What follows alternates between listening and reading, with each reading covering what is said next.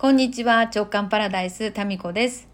今日も雷と雨がね、朝からすごかった福岡で、今も雨が降っております。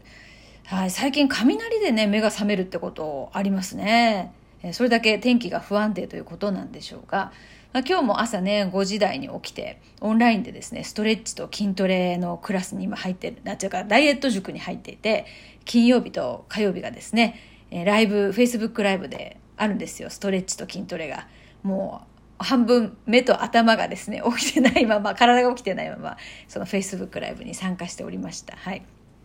で、まあ、それ以外の時はね、朝ウォーキングしてるんですけど、まあ、今日たまたま雨だったんでね、えーウォーキングもできなかったんで、よかったです。まあ、そうやって朝ちょっと体を動かして一日が始まるわけなんですが、昨日がさ、いや全く何もやる気が起きない一日で、このラジオトークの配信もですね、喋る元気がなく、もう眠くて、で寝不足なわけじゃないんですけれども、時々なんかそういう日ってありますよね。ありませんか？何か天気のせいとか、気圧の影響とか、何かこうバイオリズムってあるんでしょうね。昨日はもう何もほとんどしてなかったです。ダラダラしておりました。みたいなことを言うとですね、いや、タミコさんでもそんな日ってあるんですねってよく言われるんですけど、いや、ありますから。ありますよありますよ。な、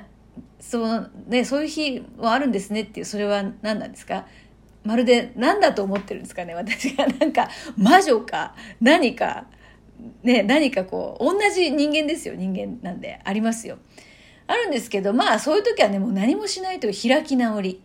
なんかしたところで効率悪いですから、何もしないっていうことがまかり通っている今のライフスタイルにまた大満足という、結局自分好きっていうところに着地するんですけど、そうまあ昨日の場合は自分好きっていうよりか、自分ありがとうですよね。何もしなくていい状況でできる、それでまかり通るライフスタイルにしといてくれてありがとうっていう感じでした。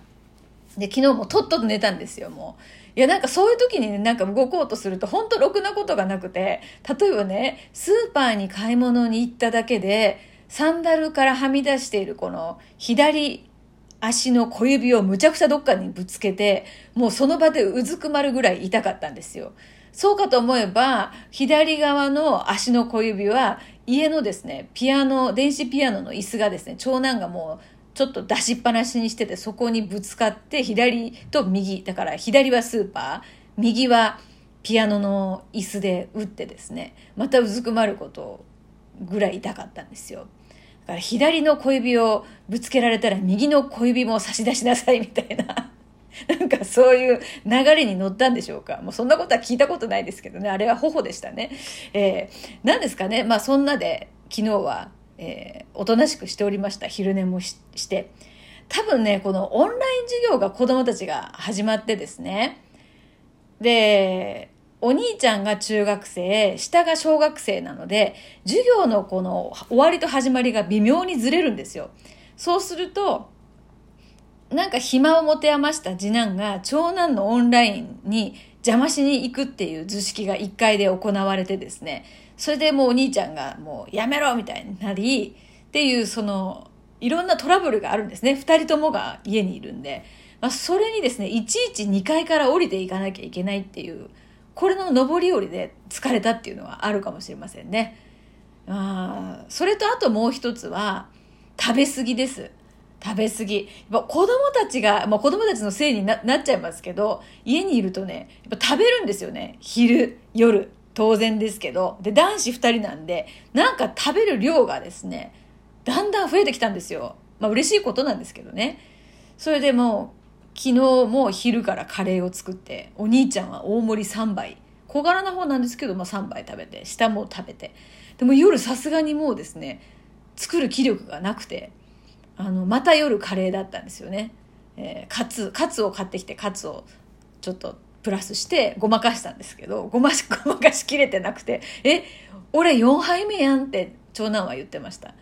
ね、でもちょっと違うやん、ほら、カツ入っとるやん、みたいな。そこで、まあねって言って、それでまかり通るこの石松家は本当ありがたいですね。みみんななんかある意味適当、緩い感じで、そこはもう感謝なんですが、その、だからカツを買いに行った時に左の足の小指をぶつけたんですよ。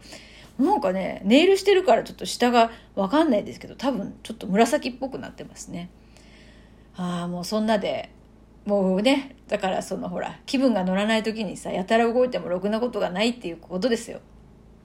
まあそれで昨日も9時半10時ぐらいかな。もうとっとと寝て。でも今日はもうむっちゃ気分爽快です。睡眠最強。あと空腹最強。食べ過ぎはだからダメ。食べ過ぎと,、えーと、睡眠時間の不足。これは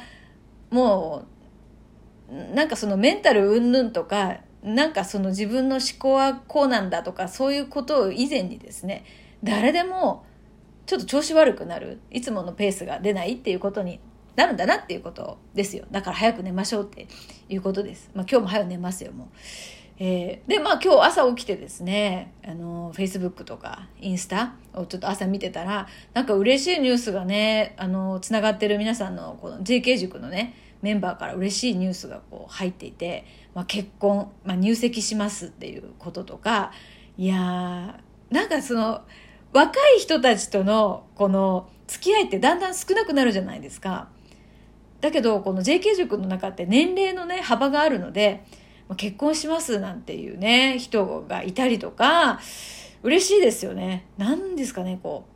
妹とか、まあ、娘は私いないですけども何かこう身内がね結婚するようななんかそんな感じでご主人になる方お会いしたことないですけどよろしくお願いしますみたいな何かその人の方がね付き合いは当然長いんだけどもなんかねそういう風な気持ちになりますね。えー、あとはねそうそうちょっとね面白い展開があってあの、まあ、JK 塾の中ではですね目の前に現れている現象を、まあ、具体的にそっちにアプローチしていくっていうのも大事なんだけどでも現実を作っていくっていう意味では全部が自分の意識が作っているわけだから自分のこう思いとかこの意識本音っていうところを、まあ、いわゆる潜在意識とか言われている領域ですよねそっちをよく見て物事を作っているのはそっち側だからそっちにアプローチしていこうよっていうことをですねやってるわけですよね。それで、えー、そのためにはこう、まあ、リラックスしたりとかまあゆったりこういわゆるこう無駄無駄と思われるような時間がすごく大事でそこがスペースになってスペースが空くとそこに本音が湧き上がってくるっていうことをですねお伝えしててで、まあ、積極的に休もう休もうっていうことをですねやってるわけですよ。でその中のお一人がですね、えー、休むっていうことをどうやったら休めるかなって自分なりに考えて一泊ですね。ホテルに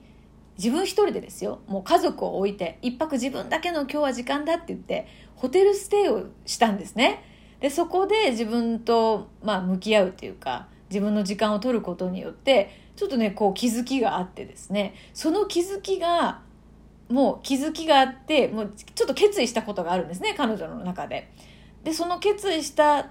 ことは別に誰にも言ってなかったんですよ。この JK 塾の中では言ってましたけど誰にもこうリアルでつながってる方には言ってなくて家族にも言ってなかったんですね。そしたらですね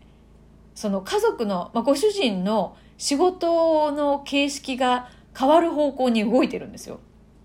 そして彼女が決意したことが叶いやすいこうレッドカーペットが敷かれたみたいな展開になってすごい面白いなと思います。だから自分私自身もそういうところって大事にしてるんですよね。